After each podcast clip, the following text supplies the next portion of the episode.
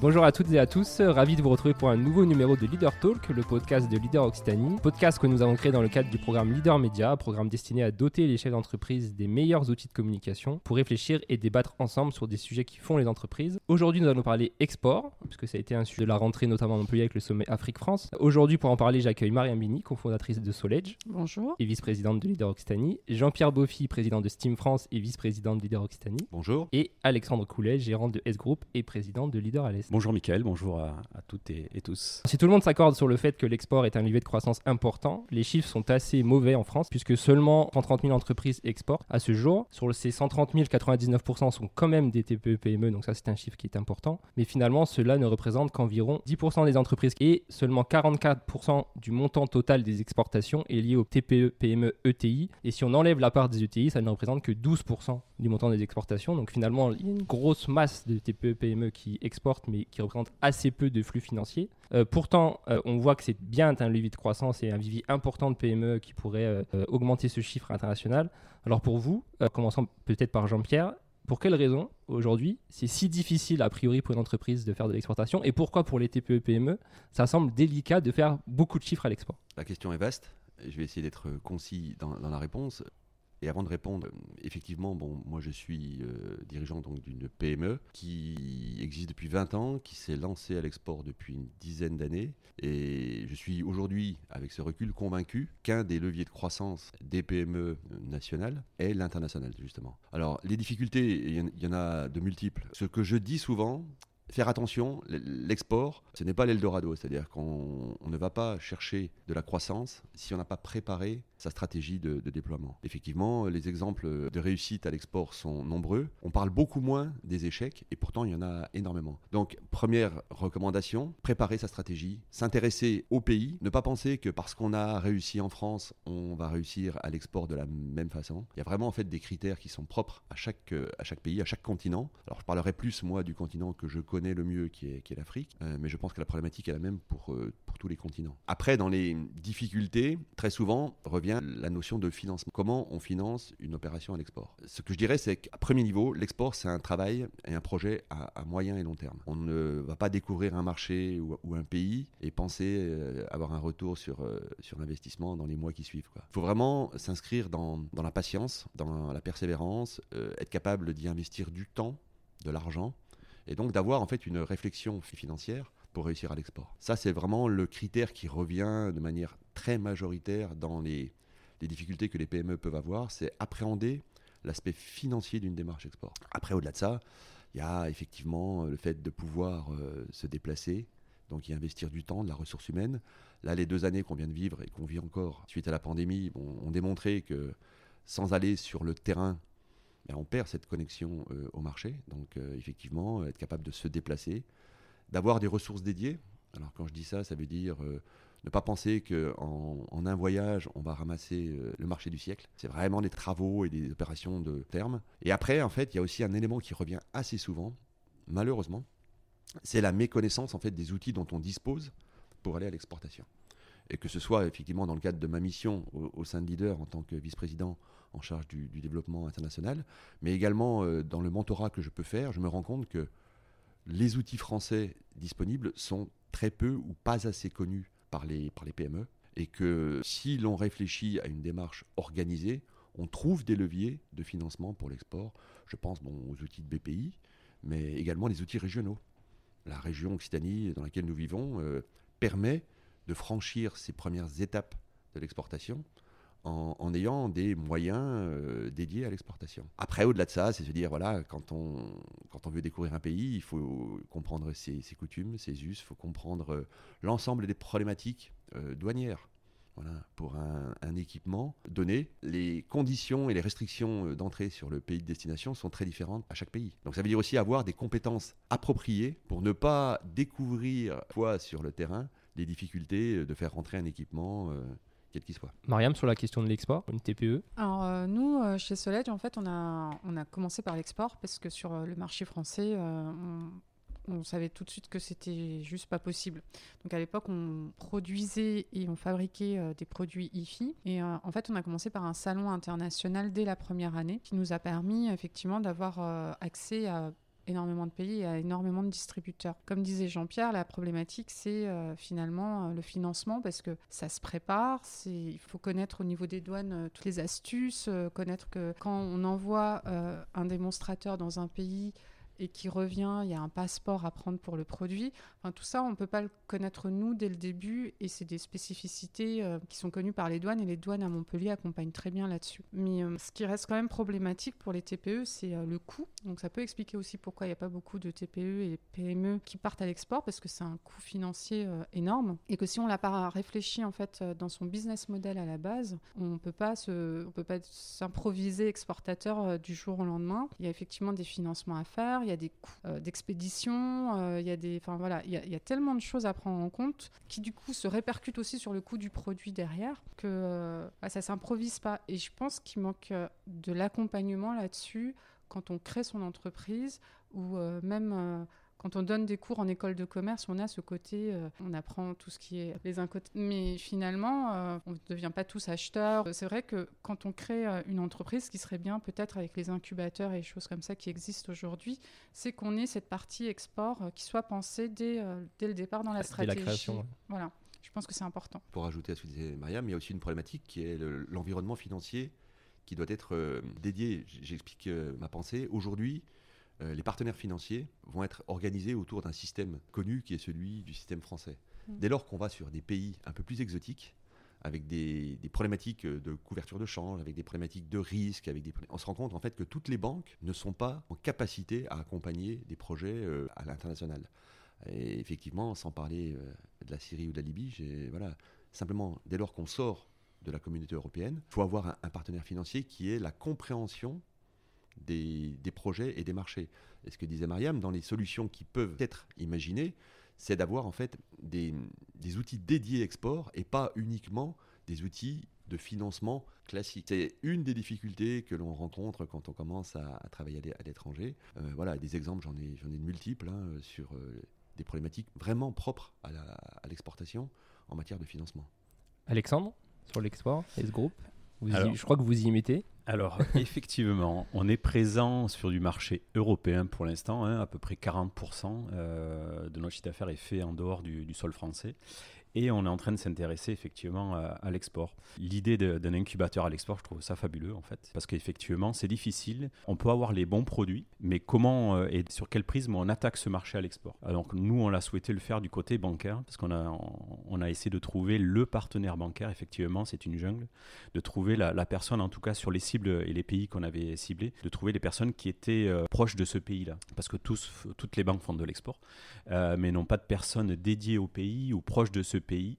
Euh, donc on, s'est attelé à, trouver, euh, cette, banque qui pouvait nous accompagner, en tout cas nous éclairer sur euh, l'échange, sur le risque, sur l'accompagnement, sur même le business plan sur site en fait et l'implantation. Donc trouver d'abord le partenariat et après l'implantation. Donc un, business plan sur, euh, sur 3-4 ans. Donc, euh, on y est dessus. On pense que ça peut représenter euh, à, court terme 10 à 15% de notre chiffre d'affaires. C'est pas anodin et effectivement ça représente des gros sous et le billet d'entrée est assez important. Donc, on est en, en, fait sur, cette, sur ce début de, de trouver un petit peu les, les partenaires sur, sur ces pays-là. Oui. Donc pour vous, travailler en Europe, c'est pas faire de l'export? Ça l'est, mais c'est facile en fait. alors nous, la particularité chez S-Group, hein, c'est qu'on fait on fait euh, du temporaire, de l'export temporaire. Le, matériel euh, part euh, dans un pays européen, que ce soit l'Italie, l'Espagne, l'Angleterre, enfin l'Angleterre, ex-Angleterre. c'est assez facile, Luxembourg c'est assez facile. donc on n'a pas de problématique ni de change, ni de douane. Donc finalement, on traverse une frontière comme si on traversait un département. Non, ça, reste assez facile. Effectivement, ce qui est toute la différence, c'est sport de, de biens et de personnes. Exporter, moi je vais, je vais, reparler de l'Afrique. Hein problématiques euh, de logistique, de coûts, de douane, mais également, je vais donner un exemple, euh, lorsqu'on décroche un, marché dans un pays étranger, dans une devise qui n'est pas l'euro, euh, bah, très souvent, en fait, on le gagne en monnaie locale. On fait des achats ou de la production en, euros ou en dollars, et on, supporte pendant la durée du marché tous les taux de change variables de, ces, de ces pays-là, que ce soit effectivement des livres égyptiennes, des dinars, des dirhams. Et là, il faut être effectivement, il faut intégrer cette notion de couverture de change sur parfois des périodes qui sont très longues. Dans notre domaine, donc euh, dans le domaine de la santé, où on est sur des projets d'hôpitaux nouveaux qui peuvent durer deux ou trois ans, on peut perdre, ça nous est arrivé, on peut perdre toute la marge du projet juste sur des taux de conversion. Et aujourd'hui, il n'y a pas de solution pour garantir ce, un taux fixe? Si, on peut faire de la couverture à terme. On peut acheter de la devise. Mais là, pour le coup, effectivement, c'est un métier à part entière, ça coûte de l'argent il faut être capable de l'intégrer au moment où on fait la cotation. Quoi. Après, oui, oui, il y a des solutions qui sont aussi des solutions de couverture de risque avec euh, ce qui s'appelait à l'époque la COFAS aujourd'hui, mmh. qui est, qui est sous BPI France. Qui BPI France, en fait, mmh. une des, activités de BPI France. Oui, bien sûr. Mais il y a aussi des cas où euh, on ne peut pas couvrir ça. Il y, a des, il y a des cas où, euh, pour être dans le spectre BPI France, il faut qu'il y ait une part française significative. Parfois, sur certains dossiers à l'étranger, la part française n'est pas suffisante. Voilà, il y a tout un tas de, de, de problématiques propre à chaque dossier, à chaque pays. Et il faut être en capacité à les, à les appréhender si on veut aller à l'export, clairement. Et ça, quand vous en discutez dans le Team France Export, qui a été créé euh, il y a deux ans, c'est un regroupement, euh, C'est un, problème qui est partagé, j'imagine, par beaucoup d'entreprises. Qu'est-ce que, répond, qu'est-ce que vous répondent les... Alors, il y a, y a, des dispositifs qui naissent euh, fil de l'eau, justement, issus de cette fusion Team France Export, hein, que ce soit des dispositifs financiers de BPI, des, dispositifs d'accompagnement de, Business France. Et pour autant, malgré l'ensemble de cet attirail d'outils, ben clairement, on se rend compte que ce n'est pas si aisé de les mettre euh, en œuvre. Déjà, il faut les connaître. Pour un exemple simple, il, existe euh, au sein de BPI un, produit qui s'appelle l'assurance prospection qui permet de financer par anticipation l'ouverture de nouveaux marchés. Moi, quand j'en parle au, titre de, mes mandats, donc euh, entre autres chez Leader, mais également en tant que conseiller du commerce extérieur, je me rends compte qu'il y a beaucoup, beaucoup de PME qui ne savent absolument pas ce qu'est l'assurance prospection. Et pourtant, ça permet de financer sur des durées moyennes, entre 2 et 5 ans, l'ensemble des démarches euh, nécessaires à la prospection, à les études de marché, euh, participer à des salons. Voilà. Tous ces coûts rentrent dans les charges qui sont finançables par euh, l'assurance prospection. Quand on en parle avec les PME, elles ne connaissent pas. J'irai bien au Congo, je sais qu'il y a quelque chose à faire, je sais que le marché est là, mais quand je regarde, ça coûte cher, c'est du temps. Et voilà, il y a des dispositifs. Maintenant, la réalité, c'est que voilà, dans cette euh, offre-là, il y a toujours des trous dans la raquette. Quoi. Et d'ailleurs, tu parlais aussi de que c'était une stratégie à long terme ou, ou moyen terme. Et du coup, est-ce que ces outils-là, c'est pas pas du court terme pour le coup? Non, c'est pas vraiment du. Enfin, c'est du court terme si si on a vraiment le projet préparé. C'est-à-dire que je vais pas rentrer dans le détail du dispositif, mais euh, si l'on sait pourquoi on va dans tel pays, pour euh, quel type de de business et quel, quel objectif à terme, Là, effectivement, on peut avoir de la trésorerie à court terme. Donc, couvrir ces frais de déploiement au moment où on les engage. Donc là, effectivement, ça correspond à cette problématique de couverture court terme et avec voilà, des conditions qui permettent d'étaler le, remboursement euh, jusqu'à 4 ou 5 ans. Euh. Mais ça ne veut pas dire qu'il, pour autant il ne faut pas préparer le dossier parce que c'est quand même indexé sur, euh, sur un business plan, indexé sur des objectifs de réalisation. Aujourd'hui, est-ce que des événements comme euh, le sommet Afrique-France, qu'on va revenir un peu dessus, euh, c'est des événements qui permettent de faire avancer des sujets? Quel type de sujet? Enfin, à quoi ça a servi finalement? Euh, Je posais la question un peu brute, mais si on revient dessus, en plus on a quelques mois maintenant du sommet, c'est quoi le retour que vous faites, vous, TPE, PME, sur, sur ce sommet? Dis Jean-Pierre. Le sommet Afrique-France, en fait, existait déjà. Hein. donc, c'était cette année, la particularité, c'est qu'il avait lieu à Montpellier. Ça a été quand même un peu particulier aussi parce qu'il a été coupé en deux. Une partie réalisée à Paris pour les B2B, et une partie euh, plus société civile à Montpellier, l'ensemble faisant un tout dans le cadre des relations euh, franco-africaines. L'intérêt de ce, type de manifestation, ça permet à des PME d'accéder à des sociétés ou à des marchés africains euh, de manière très pragmatique. Je crois qu'il y a eu plus d'un millier de, B2B entre PME françaises et africaines pendant, pendant ces, trois jours. Et ça permet aussi d'avoir, de donner un, éclairage particulier sur le marché africain pour des sociétés qui aujourd'hui ne, ne connaissent pas ces marchés-là ça leur donne une première indication des, potentiels ou des difficultés de ces pays-là. Je pense que pour Montpellier, c'était aussi une, vraie opportunité de remettre euh, la ville, l'agglomération euh, en lumière. C'est-à-dire, en particulier, moi je parlais de mon secteur dans le domaine de la santé.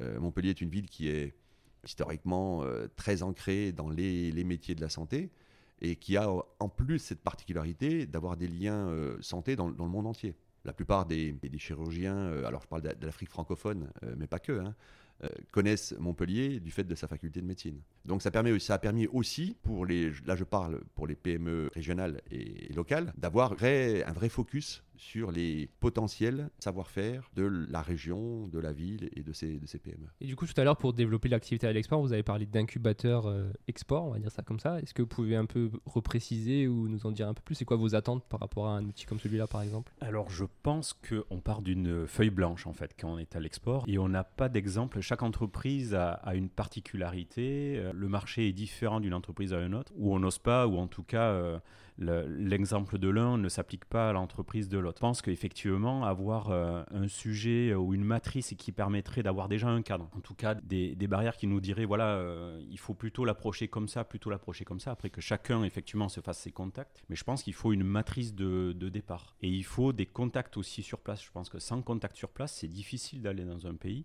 Ce que disait Jean-Pierre tout à l'heure est tout à fait juste. Hein. Ne serait-ce rien que savoir euh, quand on veut attaquer un marché, mais on atterrit à l'aéroport je la fais simple. Hein. On va où en fait? Dans quelle direction on va? Quels sont les rendez-vous? Euh, On sait très bien que quand on va euh, capter un marché, euh, souvent, euh, les premiers contacts sont, euh, sont régulièrement des contacts qui sont un peu douteux, parce que c'est des gens qui ont un peu l'habitude de voir des, des, chiens perdus. Quoi. Donc, Là, tu parles des, taxis qui t'attendent à la sortie de l'aéroport. C'est ça, exactement.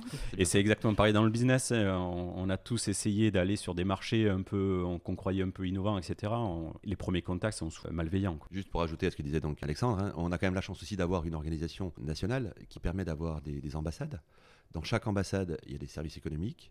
Et très souvent associés à ces services économiques, il y a des antennes de, Business France, qui sont des relais pour, euh, et en théorie et en pratique, découvrir le pays. C'est-à-dire qu'il y a des organisations, il y a des missions qui sont organisées, soit collectives, soit individuelles, à laquelle il faut être euh, rattaché. Donc il faut être aussi vigilant dans, dans l'environnement du pays que, que l'on cible. Et après, bon voilà, je vais faire un peu de promo aussi. Hein, les conseillers du commerce extérieur de la France, c'est 4300 conseillers dans le monde qui ont comme mission d'accompagner les entreprises dans la découverte de ces nouveaux marchés.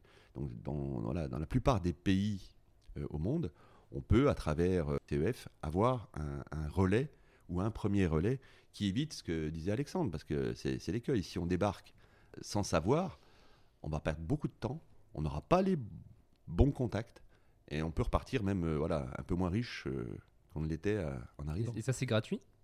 Alors ça dépend, ça dépend des formules, ça dépend des missions, euh, ça dépend du, support. Euh, par exemple, nous on, fait tous les ans un salon dans la santé qui a lieu à Dubaï. Plutôt que d'avoir notre propre stand, on préfère être hébergé sur le pavillon France qui est piloté par Business France. C'est pas forcément beaucoup moins cher, mais ça permet surtout de concentrer le savoir-faire français en un point. Donc ça permet d'avoir l'ensemble des entreprises du domaine de la santé sous le même pavillon. Et ça permet aussi aux PME de créer des contacts entre entreprises françaises qui ne se connaissent pas. Voilà, l'intérêt de cette euh, organisation, c'est ça. Quand on part en mission collective, 15, 20, 30 entreprises, très souvent des PME, mais aussi des, grands noms que l'on rencontre sur place. L'intérêt, c'est de se dire, voilà, euh, le premier contact, on va peut-être le faire avec, euh, avec Orange, qui a une filiale là-bas depuis 10 ans. Et dans le cadre de ces approches collectives, ça permet à la, à la PME justement d'éviter un peu ce chemin perdu. Quoi. Ou alors, on peut aussi faire comme les Allemands, qui mmh. euh, proposent, les grands industriels allemands proposent euh, en fait euh, leurs locaux, leurs bureaux aux petites entreprises et aux PME qui souhaitent exporter dans un pays euh, et, les gens ont au moins un bureau euh, et ils ne sont pas perdus parce qu'ils ont leurs euh, compatriotes qui sont là, qui peuvent les guider, comme tu dis, ne pas arriver dans un pays et ne pas savoir où aller. Et, et, donc du coup, mais même les aider aussi dans la mise en relation et puis leur dire attention, ça, ça se fait pas ici ou voilà, il y, a quand même des, des particularités. Et c'est vrai qu'en France, on a du mal à faire ça. C'est un hein. sujet qui revient souvent, effectivement, la façon de chasser à l'export. Et les Allemands, euh, voilà, eux ont tout compris. C'est-à-dire quand ils débarquent euh, dans des missions de ce type-là, ils n'y vont pas juste avec des entreprises, ils vont avec des financiers, mm. avec des institutionnels, et ils font en fait ce qu'ils appellent la, chasse en, meute. ils ont vraiment en fait cette approche très collective. Et nous, ça nous manque. Mariam a raison. Euh, quand on est PME, on aimerait être avoir un grand frère ou une grande sœur mm. qui, décrypte un peu pour nous les marchés, il nous fait gagner du temps, évite des risques. Ça, on a un peu du mal à le faire. Les grands groupes ne sont pas présents dans Team France Export, par exemple Si, ils sont présents dans Team France. Après, ils ont aussi l'avantage, eux, souvent, d'être déjà implantés. Mmh. Je parle de l'Afrique, par exemple. Voilà. Euh, c'est pas pour autant qu'aujourd'hui, les groupes français ouvrent la porte aux PME qui décident de découvrir. Là, il y a un travail à faire. Alors moi, j'en ai déjà beaucoup parlé hein, au sein des, des, instances nationales, mais il y a un vrai travail à faire de parrainage, d'accompagnement, euh, pour essayer de promouvoir globalement l'offre française. Quoi. C'est ça, c'est parce qu'on a l'impression qu'on est toujours euh, entre concurrents, alors que quand on va à l'international ou dans d'autres pays, on n'est plus concurrent du tout, on est complémentaires et on peut répondre à des appels d'offres de pays euh, étrangers tous ensemble en étant, euh, encore une fois, plus. Quoi. Mais c'est vrai que c'est pas du tout encore une mentalité business à la française, mais ça commence à l'être de plus en plus parce que quand on parle aux chefs d'entreprise aujourd'hui, beaucoup parlent comme ça mais euh, les, euh, on va dire le CAC 40 n'est pas encore prêt euh, à ouvrir ses portes à ce genre de, mentalité. Les Italiens sont très forts et pareil aussi. Hein. Mmh, Italiens, Espagnols, Allemands. Les, Italiens sont même meilleurs que les Allemands finalement, d'après ce que j'ai lu en préparant ce, podcast. C'est surtout que on va de plus en plus effectivement avec les grands groupes à l'export. Sauf c'est ce que disait Mariam, c'est qu'une fois qu'on a les marchés ou les contacts, il n'y a plus d'accompagnement et où le grand groupe n'aide pas la TPE ou la PME à faire le marché ou à répondre à l'appel d'offres. Et c'est là en fait où on n'arrive pas à travailler finalement ensemble Ensuite, dans le marché vraiment, enfin dans la discussion, dans la relation, la négociation avec le, avec le client étranger, et c'est là où il y a des, des marges de progression. Globalement, aujourd'hui, pour euh, vous permettre de vous développer davantage à l'export, on a parlé d'incubateurs, on a parlé d'outils de financement. Est-ce qu'il y a d'autres euh, outils, d'autres types d'accompagnement qui, pourraient euh, être proposés par les collectivités, par les, puissances privées?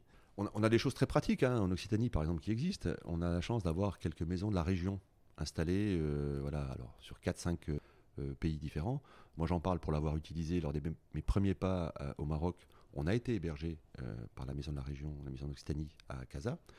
Ça, c'est des dispositifs qui permettent aussi de, ben, d'effacer une des problématiques quand on démarre sur un pays, de se dire où je vais, où je me pose, qui peut me permettre d'avoir ces premiers contacts, qui, particuliers institutionnels, mais pas que. voilà, déployer des, outils de ce type-là pour les PME, j'entends, c'est une vraie façon de, mieux appréhender un pays. Donc euh, aujourd'hui, c'est vrai que voilà, moi je parle de l'Afrique euh, subsaharienne en particulier. Euh, imaginez des, structures plus ou moins importantes, mais qui permettraient aux primo-exportateurs de poser ses valises première semaine des premiers mois. Ça, je pense, c'est des dispositifs qui fonctionnent bien. Déjà, ça permet de rencontrer d'autres entreprises, d'avoir une connexion avec les réseaux locaux. voilà, c'est le genre de choses qui, sont utiles quand on, quand on part. Je parle quand on est PME. Hein, et moi, je l'ai fait des années, partir seul avec ma valise, mon sac à dos, peut-être pas, mais ma valise. Et c'est vrai que la difficulté, elle est là. On va aller à la chambre de commerce, mais préparer le, voyage en amont, en utilisant les institutions ici locales, comme les chambres de commerce, pour, lorsqu'on est sur le pays, avoir un premier contact. Voilà. Tisser des, des, réseaux en étant en France, en fonction des destinations qu'on veut démarcher.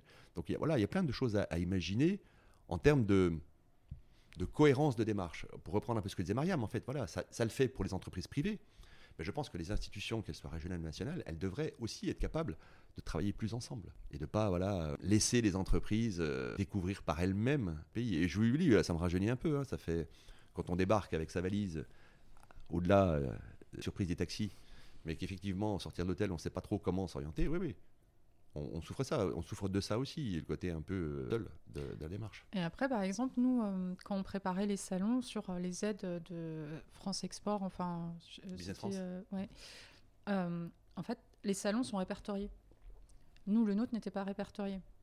Donc, c'est selon les, les, aides, il y a ça aussi. C'est et donc, c'est à toi d'aller chercher l'information, de leur montrer que c'est un salon où il y a d'autres Français qui sont présents. Donc, ça pour. et c'est vrai que je trouve que l'export, enfin déjà tout est un peu compliqué en France, mais là sur l'export c'est encore plus compliqué que d'aller euh, chercher l'information, d'aller chercher les choses. C'est vrai que quand tu n'es pas structuré, quand tu n'as pas des, euh, départements euh, export, achat et tout ça, bah, enfin, tout de suite ça devient très très lourd à, gérer et dire bah, j'ai juste besoin d'aide sur ce salon-là, qui est-ce qui peut m'accompagner et comment est-ce qu'on organise ça? il y a des progrès à faire aussi là-dessus je pense. C'est ça, la vision que j'ai, c'est qu'il faut enlever cette inertie. En fait, je pense qu'il y a du potentiel à, l'international, c'est évident, on a des atouts. Plus, c'est rare, hein, les Français qui s'exportent, donc les, produits sont valorisés et valorisables. Mais il faut aider le chat d'entreprise, là, cette génération de chats d'entreprise, à enlever cette inertie. Il y a un petit effort à faire, en tout cas à trouver le mécanisme pour, euh, pour débloquer ce, grippage. Des outils existent finalement, peut-être moins connus, peut-être on n'ose pas. Il y a, peut-être une, part de, de, chemin à faire entre le chef d'entreprise et, toutes ces, structures à l'international. Mais, mais, je pense que c'est le moment ou jamais aujourd'hui, euh, à la période où toutes les cartes sont, sont rabattues, de se, de se repositionner, en tout cas de se mm. positionner sur le marché international, c'est évident. avis, avis complètement partagé. Mm. Hein. je pense que s'il y a bien une période où il faut euh, se remettre en, dynamique à l'export, c'est aujourd'hui. Il faut, il faut oser, comme disait Alexandre, parce que les cartes ont été un peu redistribuées. La valeur ajoutée française, parle dans mon métier la santé, est extrêmement riche, donc peut avoir des, des ouvertures parle de la santé. Hein. Bon, je ne sais pas s'il y a d'autres segments sur lesquels c'est le cas aussi, mais, mais... clairement, le, savoir-faire, l'expertise française, c'est très valorisant. Et alors, même si on a beaucoup parlé des difficultés, hein, moi, je suis un fervent défenseur de, l'export. Je pense que la croissance, mais aussi l'évolution des, des PME passera par cette capacité qu'elles auront, au-delà de ce qu'elles savent faire en France, à aller chercher en fait des, des, relais de croissance à l'étranger. Et là, effectivement, si on le fait de manière organisée, structurée, ça peut complètement changer la dimension de, la PME. Je parle de, Steam. Hein, voilà, nous, on a projet de doubler notre chiffre d'affaires dans les deux ans qui viennent, grâce à l'export. J'en ai peut-être déjà un peu parlé. On a négocié cette année un, marché en Égypte. Le marché qu'on a négocié, c'est le chiffre d'affaires de Steam en France. Donc effectivement, les problèmes qu'on évoque euh, en termes de financement, ils sont encore plus importants et ils peuvent être aussi extrêmement dangereux. Mais par contre, voilà, la croissance, une croissance de ce type-là, on n'aurait pas pu la trouver en France. Donc moi, oui, je défends l'export. Essayons de, essayons voilà, d'échanger, d'y communiquer, de faire remonter effectivement les, outils. Moi, je répète, hein, euh, leader euh, a cette euh, dimension également d'accompagnement. Donc arriver à, faire partager à ceux qui ont un peu d'expérience pour ceux qui ont envie, envie de le faire, mais, mais, il faut y aller. quoi. Il faut y aller, il faut oser les sports. Euh, merci à tous, merci Jean-Pierre, merci Mariam, merci Alexandre. Merci. À très bientôt pour un nouvel épisode. Merci Michael. Au revoir.